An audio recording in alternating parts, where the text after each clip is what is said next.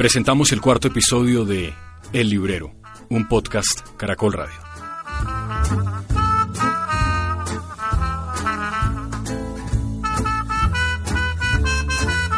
Tendremos música del Combo de París.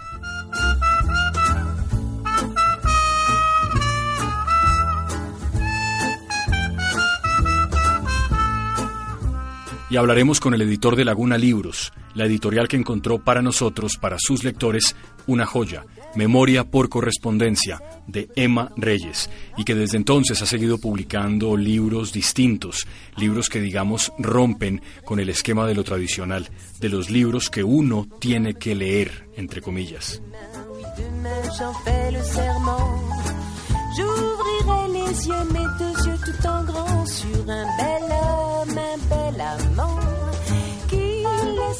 Su editor es Felipe González, un tipo que decidió apostar su vida y su trabajo a una editorial pequeña en un país que lee muy poco y que en ese camino también apuesta a autores a veces desconocidos que merecerían leerse mucho más.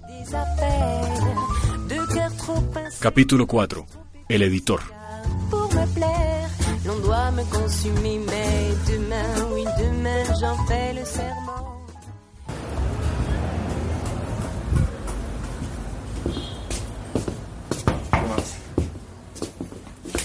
¿Cómo va? Qué bueno tenerlo aquí.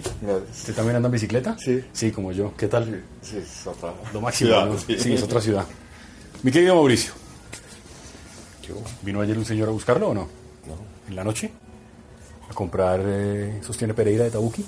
¿No? Bueno, va a venir. Pero creo que no hay. Sí, eso después me quedé pensando que creo que no hay, sí. ¿Qué más? Bien. Bueno, como va todo. Bien, hermano, aquí vamos, dándole a esto. Bienvenidos.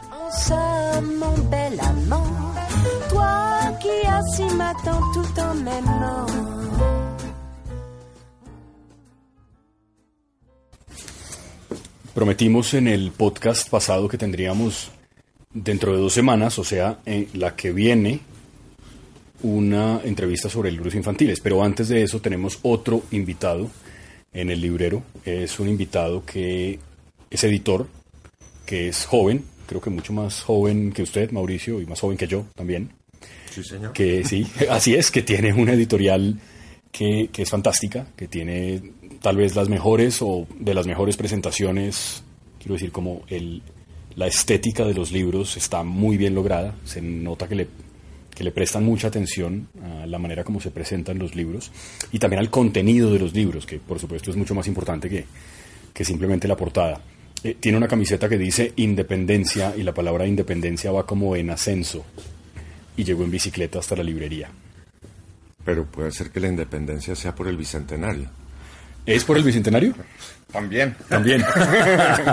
es Felipe González. Felipe González, que es el fundador de Laguna. Laguna nace como en el 2007, me parece. 2007, sí.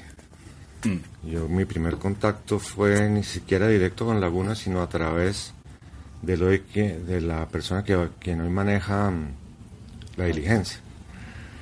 Y me llevó, me acuerdo, una cosa que se llamaba Los zombies invaden a Bogotá o algo así por el estilo. Que él me decía, esto se va a vender como loco. Y yo le dije, yo no creo. Pero desde ese momento Laguna me ha llamado la atención y le ha seguido muy de cerca. Y le he seguido muy de cerca porque de una u otra manera, no sé, desde que conocí a Felipe hemos tenido como lo que llaman un clic. Sí.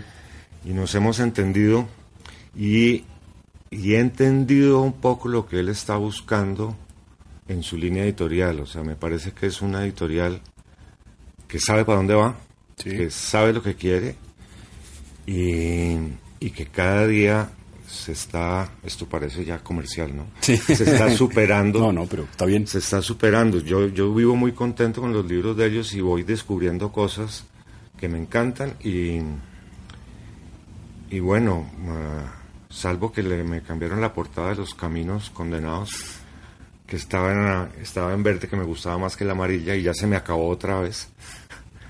Eh, lo veo muy prolífico en su, en su oferta para lo que salió en la Feria del Libro. Ah, hay una anécdota que me pasó con Felipe hace unos años y es que le ofrecí un texto que podía ser un hit, porque estaba en boga todo lo que era el problema con Nicaragua. Sí. Y era un texto que estaban escribiendo dos personas que sabían mucho del problema, lo habían vivido muy de cerca. Y Felipe me dijo, sí, puede ser un gran éxito comercial, pero esta no es la línea de la editorial. Y por eso cada día me le quito más el sombrero, aunque no lo tengo puesto. que sí, como Ricardo, que le dicen que compre sombrero, pero que no lo usa. Para referirse a los sombreros, el capítulo 2, el episodio 2 de El Librero. Eh, Felipe, eh, empecemos por la edad. ¿Usted tiene cuántos años? 35. Ah, no, tiene mi misma edad, entonces 35. Felipe tiene pelo y yo no. Eso hace creo que toda la diferencia. Cada vez menos jóvenes. Sí, eso es verdad, sí, eso es verdad. Eh, pero ha hecho Mauricio una presentación, digamos, general de lo que es Laguna, de lo que es Laguna Libros. A propósito del libro de los zombies, ¿finalmente sí se vendió como pan caliente o no? No. No. no en mi librería, pero eso no quiere decir que, no, que en otros lados no se ha vendido como pan caliente. Ya. Esa es una característica que tiene Laguna que a mí me gusta mucho y es que Laguna hace una apuesta por contar historias que ocurren en Bogotá. Lo hicieron con Jiménez, por ejemplo, novela que leí, que me gustó mucho, además. Pero por lo que sospecho no es lo único que hay. O sea, hay un montón de autores bogotanos escribiendo sobre su ciudad, ¿no? Y eso creo que es una cosa que hace falta aquí. Bueno, es que para mí la literatura, que ha sido como un descubrimiento también como con la editorial, es algo que está necesariamente relacionado con el entorno. Entonces siento que también tuvimos como una época de publicar mucha historia sobre Bogotá, como de un poco de reconocernos y de, ver pero pero creo que también eso está medio suspendido. Bueno, sigue, seguimos haciendo cosas, pero pero como buscando también otras Bogotás. Tal vez lo último que publicamos sobre Bogotá es el libro de Laura Cero, de Viajes de Campo y Ciudad, que es una mm, promotora de lectura que tiene una biblioteca itinerante en un Renault 4 eh, y vive en el Páramo, eh, a 20 minutos del centro de Bogotá. Entonces es como esa relación problemática con la ciudad y con la promoción de lectura y con la maternidad. No es como tan evidentemente un libro sobre Bogotá. Sí, entiendo. Digamos que hemos venido aprendiendo un poco eso. Digamos, me parece importante como, como pensar la identidad, pero siento que la, la, identidad del bogotano es algo incómodo, porque es algo odioso, es algo... Pero Bogotá también tiene ese lado de ser como ese mm, recipiente un poco de, donde converge como, como tantos otros mundos. Entonces creo que un poco el paso en el que estamos en este momento en la editorial es como romper esa identidad de Bogotá y como volverla a construir mm. con todas esas otras voces. Sí, yo creo, Mauricio, que tal vez para mucha gente que no está muy identificada con Laguna Libros o que no puede identificar como sus portadas o su logo o su símbolo o la manera como, como se presentan librerías, eh, quedaría mucho mejor establecida si uno dice que tal vez el éxito editorial rotundo de Laguna es Emma Reyes y Memorias por correspondencia. Eh, y, esas cartas que son tan extraordinarias, tal vez eso sí es lo mejor, yo no digo lo mejor que tienen, pero sí por lo menos lo que la gente más conoce. ¿no? Eh, aquí siete ediciones creo que llevan ya, ¿no? Sí. Eso es un éxito en Colombia absoluto. Sí, no, de acuerdo, y además es un libro que se sigue vendiendo y se sigue vendiendo y lo siguen preguntando pero yo no dejaría que más Reyes opaque el resto. Sí, claro. Eh, a mí me sorprende eh, Laguna que se encuentran unos autores de pronto y los saca y uno se encuentra con unos textos maravillosos. Pues para poner un ejemplo así reciente, sí. eh, Trucha Panza Arriba, son unos cuentos extraordinarios. Está lo del nervio óptico. Yo, yo no sé cómo hace usted, Felipe, para pescar esas cosas, ya que hablamos de truchas. Sí.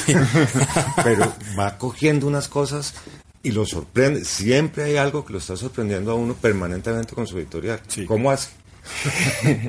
Digamos, siempre nos estamos preguntando como por estrategias para encontrar libros y en ese sentido, pues, y con esos dos libros en particular, hay de pronto dos, dos estrategias que hemos implementado. Una es tener un equipo como increíble y confiar en el equipo. Entonces, por ejemplo, pues de un, tiempo para acá han, trabajado en la editorial como editores especializados como, como en las diferentes líneas que tenemos. Y en la línea de narrativa contemporánea está Salome Cohen desde hace ya casi unos cuatro años, o un poco más de cuatro años incluso, que se ha especializado en literatura latinoamericana contemporánea y por otro lado nos hemos esforzado también en, ir a ferias internacionales, en en establecer buenas relaciones con agencias literarias, con editoriales chilenas, argentinas, peruanas, bolivianas, mexicanas. Entonces sí tratamos de estar, sí, por un lado muy atentos a todo lo que está pasando y por otro lado, pues Salomé tiene autonomía absoluta. Digamos, discutimos un montón y a, veces, eh, no sé, si, si, si hay alguna duda, lo, lo, lo lee alguien más del equipo, pero creo que, digamos, confiar en un criterio y en una persona es, es como parte estructural de la estrategia mm. para encontrar buenos libros. Pero, pero bueno, digamos, eso es en lo, en lo que está lo contemporáneo, pero también han sacado cosas que a mí me llaman mucho la atención, como el de Barranquilla, como el del 9 de abril. ¿Por qué? Sí, esas son cosas de los, pues el 9 de abril es de los años 50, de la oveja negra de, lo de la familia Gómez David.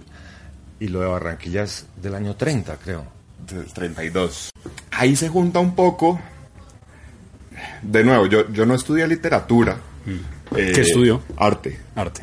Pero siempre me interesó y eh, yo comencé la editorial con dos socias que habían estudiado conmigo y, y, luego cuando ellos se retiraron, yo, yo, fui haciendo un poco el giro hacia, hacia la literatura desde la editorial y, y, de las primeras cosas que publicamos eh, eran cosas que ya había leído. Yo, yo siento que, que, que, que bueno, que, que ese ha sido un tema, ¿no? En este podcast, como los hábitos lectores. Yo nunca he sido como un lector juicioso de, como de leer lo que se debe leer o de leer, o de seguir. Bueno, si hay autores que de pronto les he seguido como la línea, pero digamos, a mí me encantaba ah, en una época, hace rato no lo hago, pero como ir a la hemeroteca de la Luis Ángel a ver uno, a pedir cualquier, no, como todo lo que pudiera uno pedir por el sistema y, y meterse ahí revistas y, listas de los mejores libros del año, de los balances de Oscar Delgado, de, Índice Cultural, del 55 y como es así, después buscar esos libros en el catálogo y, y, como leer muy desprevenidamente y buscar cosas y a veces encontraba uno cosas no tan interesantes, pero a veces, pero a veces sí. Pero a veces sí. Yo, ahí me mm. ahí me leí el de Barranquilla 1132. ¿Qué, ¿Qué es ese libro? Ese es, ese es, de lo primero que sacamos de narrativa, es un libro de, de, José Antonio Osorio Lizarazo, es un libro de ciencia ficción colombiana de los primeros, mm. es la historia de, de, un médico en 1932 que, que se congela y 200 años después, debido a que alguien está poniendo eh, eh, eh, unas bombas, está haciendo unos ataques terroristas en las principales ciudades del mundo, que son Nueva York, Tokio y Barranquilla. entonces... Nueva York, Tokio y Barranquilla. no, no, casi no pretensió. entonces este tipo, sí, como que, como que se revela como el lugar donde estaba escondido y, y llegan como unos periodistas a, a, y unos médicos a, ¿A revivirlo? Ah, como, pues no, el, tipo está congelado, entonces el tipo así como que despierta en el 2132. Sí. Y estos periodistas le, empiezan a, mostrar Barranquilla y hay cosas tan increíbles como que describen un internet análogo. Y los periodistas tienen un, un tablero de un kilo sin cables donde escriben. Sí. Y, o sea, una tableta, pero... Pues, y este autor es barranquillero. No, Osorio era bogotano. Bogotano. Y eh, digo, era, ya murió y el libro fue escrito ¿cuándo por primera vez? En 1932. Ah, bueno, esa es la fecha en la que ya lo escribió. Sí, ah. el, el, título es Barranquilla 2132. Y escrito en 1932. En 1932. Ya, ya. Eh, y entonces sí, esto es un internet donde escriben en este tablero, eh, salen una, la información sale en unas ondas de radio sí. a una central donde hay unos robots que organizan unos tipos móviles, imprimen sobre papel y otros robots enrollan el papel y lo mandan por un tubo de, de vacío a la casa de los suscriptores 15 veces al día. Ya, o sea, claro, hablando del de podcast pasado, en el tercer capítulo sobre ciencia ficción de Isaac Asimov y de estas cosas que se, que se inventaban o que proyectaban muchos años después, en Colombia también teníamos uno entonces. Claro. Sí, pues nosotros comenzamos nuestra línea de narrativa con tres libros de ciencia ficción. Ajá, ajá. Uno del 28, que es eh, Una triste aventura de 14 sabios, de José Félix Fuenmayor. Este del 32, Barranquilla 2132. Y, y, uno que es el más raro de todos, que se llama, que, que fue escrito en el 36, por un monteriano de, de papá estadounidense, Sí. que, que se llama eh, Manuel Francisco Sliger Vergara, que el, el libro se llama viajes interplanetarios en cepelines que tendrán lugar el año 2009. No, qué bueno, qué bueno el título. claro, esas son, digamos, son rarezas, ¿no es verdad? Sí. sí son rarezas, algunas de ellas ya publicadas antes, pero olvidadas eh, sí. con el paso del tiempo que es a veces tan inclemente con los libros, ¿no? Sí. Y algunas otras que son exclusivamente escritas para Laguna. Cla- digamos, lo de Emma Reyes, por ejemplo, nunca estaba publicado No. antes. Hay otros libros, no sé, de Fernanda Trías, eh, lo de Margot Glantz. ¿Eso estaba publicado previamente o son cosas que, o sea, o sea, ustedes hacen como un poco arqueología del texto, recuperan cosas Sí. perdidas y además hacen cosas nuevas también? Sí, digamos, tenemos las dos líneas en este momento en narrativa, Sí. que es contemporáneo y clásicos. En contemporáneo, la editora es Salome Cohen. En clásicos, ahora está Pedro Lemos. Sí. Y también, digamos, clásicos es, es una línea que, que, como les decía, yo empecé a publicar cosas que había leído por ahí, pero después sentí la necesidad de rodearme de, de gente que de gente buena y gente que supiera. y, y entonces, pues ahí por ahí pasó también Gabriela Fajardo, y ahorita está Pedro desde hace ya casi un año. Y, y ya tenemos como estructurado esa línea de buscar como esos clásicos. Tenemos un concepto de clásico que, ¿Que que no todo el mundo tradicional? comparte. ¿O qué, qué es cuál? pues, digamos, eh, estamos en la línea de clásicos estamos publicando latinoamericanos del siglo XX, que a veces, eh, en el caso de Margot Glantz, digamos, lo dudamos mucho porque es un libro como del 2002, dudamos mucho si, si ponerlo en la línea de clásicos o de contemporáneos. Ella, ella es lo más contemporáneo que, Sí, sí. que uno pueda pensar. Sí, eh, tiene Twitter y bueno, Sí. muchas cosas, parece un millennial. pero, pero nos pusimos a pensar, es, es, es, es mayor que la mayoría de los autores que Claro. hemos publicado en la línea de clásicos. Sí, claro. Y, y pues este es un libro, El Rastro, que se ganó el premio Sor Juana, estuvo finalista del Herralde. Entonces, pues sí, creo que tiene como pues, los méritos también para, Sí. para ser considerado un clásico. Pero estamos, sí, digamos, dividimos como, eh, digamos, hacia los lectores dividimos como nuestras colecciones de narrativa en esas dos líneas. Pero internamente tenemos también una división y es que, que- que- que es diferente publicar como un, un libro de autor colombiano a un libro de, de- de un autor extranjero, porque en general, sí, desde la misma relación y todo, bueno, ca- cada caso es muy particular, pero en general, eh, acá, acá no hay una presencia tan grande de agencias literarias. Sí. Entonces, con los autores colombianos, muchas veces lo que tratamos de hacer es actuar como, como coagencias, como representarlos y, y buscar que se traduzcan sus libros y se publiquen en otros países del mundo. Claro. La mayoría de, de- de los autores extranjeros que publicamos son a través de agencias literarias y ya han sido publicados en otros países. Y entonces lo que, lo que buscamos es, sí, como traer lo mejor de estos autores, eh, a nuestros lectores locales. Hoy en el librero estamos conversando con Felipe González, él es el editor de Laguna Libros, una editorial colombiana. Eh, y ahora que los oía, antes de que empezáramos el podcast, eh, Mauricio tiene en la librería un pequeño estante que dice Prólogo Recomienda. Ahí hay varios libros de prólogo, eh, de Laguna. Libros. Eh, pero una de las cosas que es, yo su- lo supongo, pero no lo sé, difícil cuando alguien llega a buscar un libro y bueno, ¿qué leo? Y uno le saca un libro de un autor que desconocen, de una editorial que no es conocida, es persuadirlo de que eso merece la pena de ser leído. Para que no terminemos en, como decía Felipe, los libros de siempre, que son maravillosos, pero hay otras cosas. ¿Eso cómo se hace? Hombre, mm, esa es la labor del librero. Sí, claro.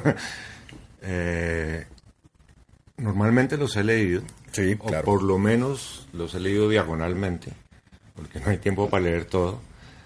Y le he ido mostrando a mis clientes que Laguna tiene un fondo consistente. Sí. Y inclusive ya tengo, tengo un par de clientes Que solo ven Laguna. Que solo vienen preguntando por cosas de Laguna. Ah, y que además les encanta las presentaciones de Laguna y siempre que hay una presentación aquí, aquí están.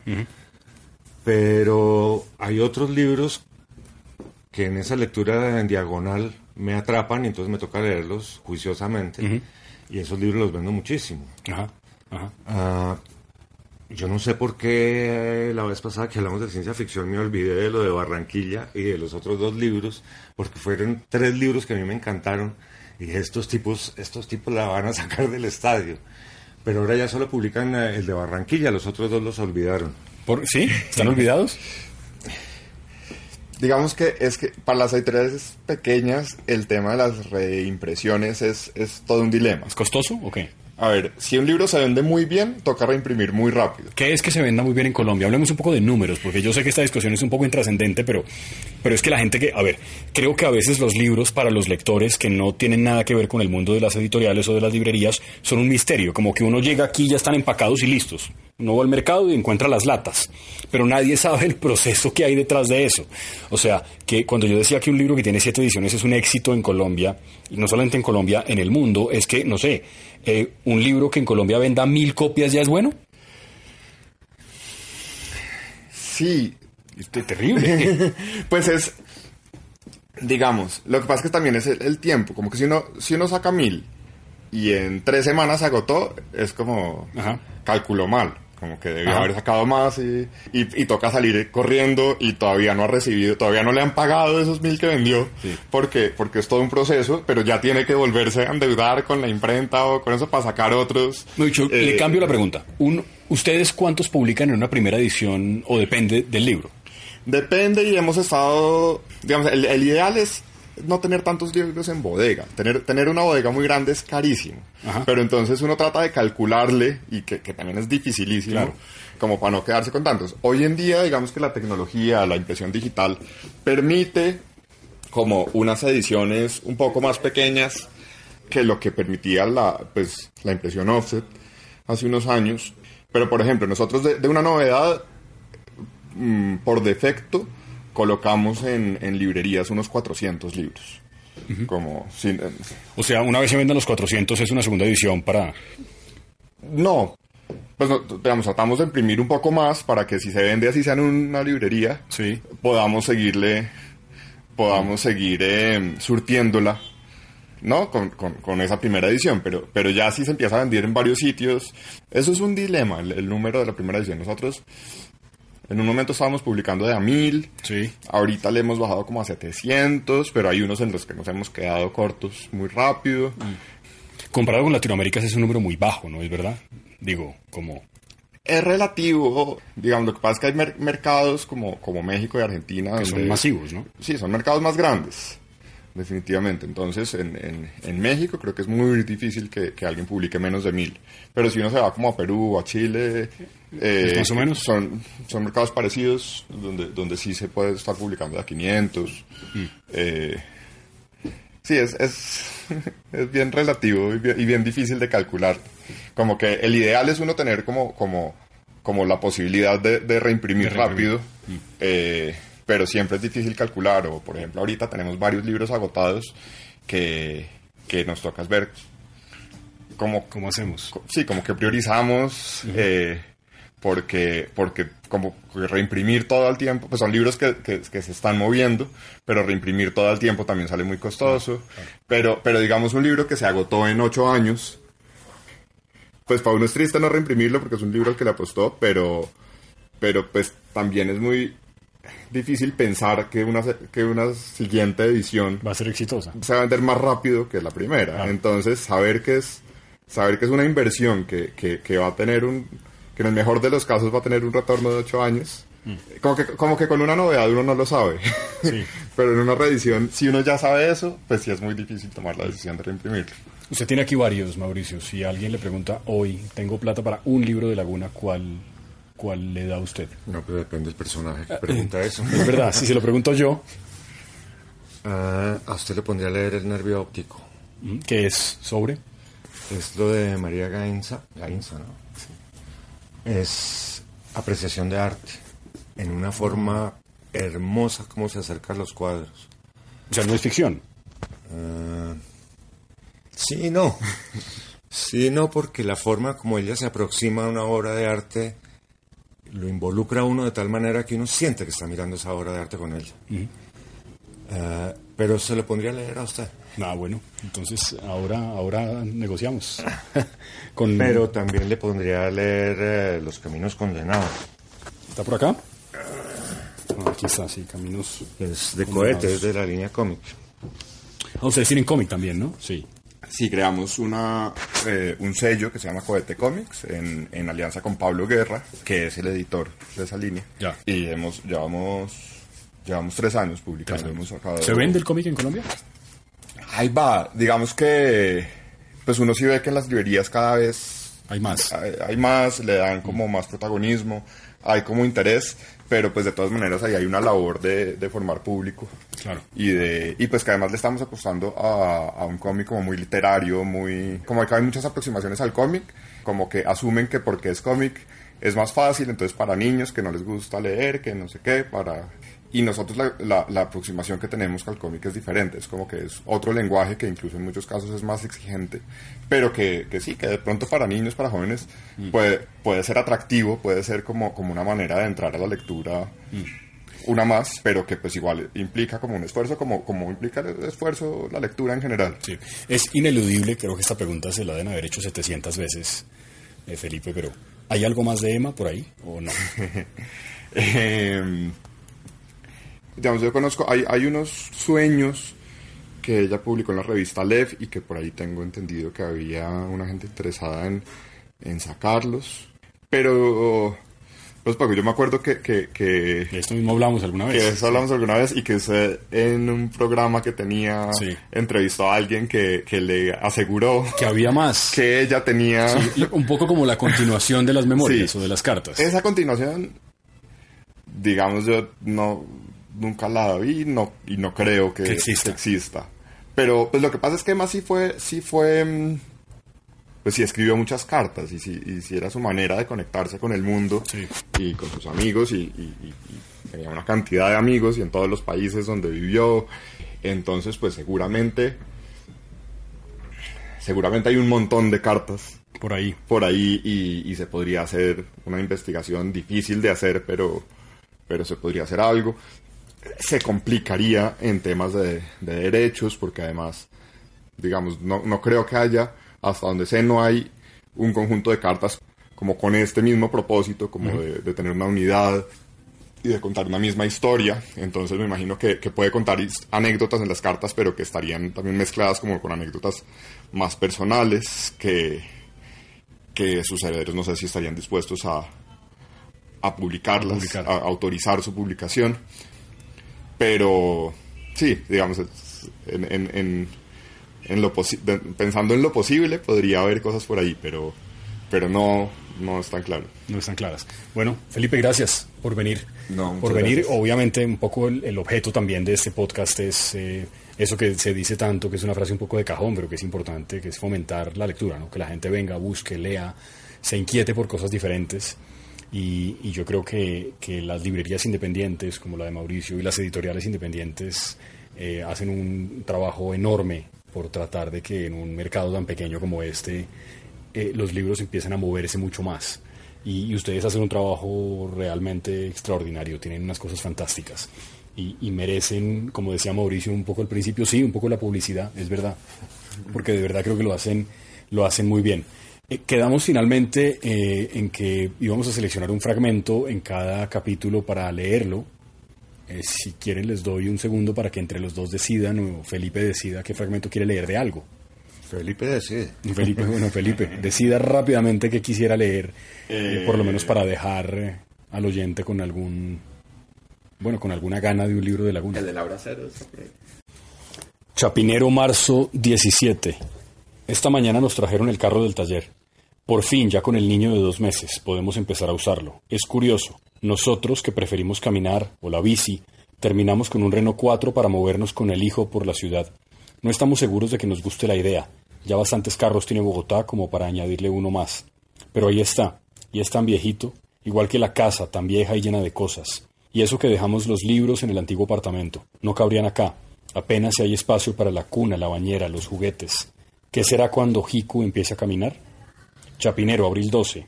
Después de cinco días intensivos recogiendo los libros perdidos, las donaciones sorpresa y los que estaban secuestrados en casas ajenas, parece que ya hay una buena colección.